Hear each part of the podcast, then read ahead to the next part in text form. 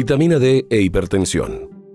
La vitamina D tiene un papel muy importante en el metabolismo del calcio y los fosfatos, lo que le confiere acciones más allá de la salud ósea, como lo es la proliferación celular, la diferenciación celular, desintoxicación xenobiótica, defensa inmune, reducción del estrés oxidativo, funciones neuroprotectoras, acciones antiinflamatorias, acciones anticancerosas y beneficios cardiovasculares. La hipertensión arterial es el principal factor de riesgo para desarrollar enfermedad cardiovascular.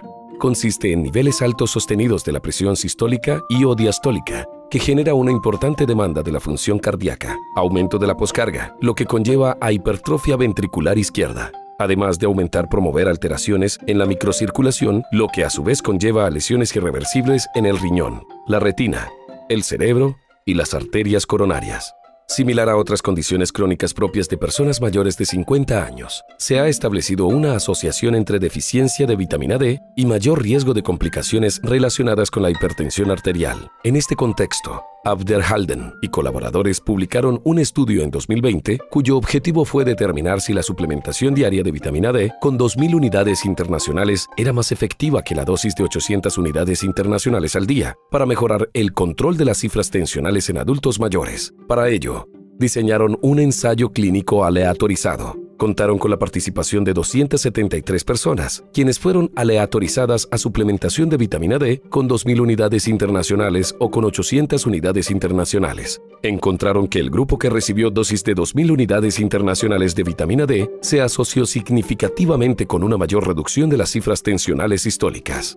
En este mismo sentido, Cheik y Cole publicaron en 2020 otro ensayo clínico aleatorizado. En este estudio, el objetivo fue similar, al evaluar el efecto de brindar suplementos de vitamina D sobre la reducción de las cifras tensionales. En pacientes hipertensos con deficiencia de vitamina D, los autores encontraron hallazgos similares a los de Abderhalden, en el que en los primeros meses ya había diferencias estadísticamente significativas a favor de la suplementación de vitamina D en cuanto a reducir los niveles de presión sistólica y diastólica.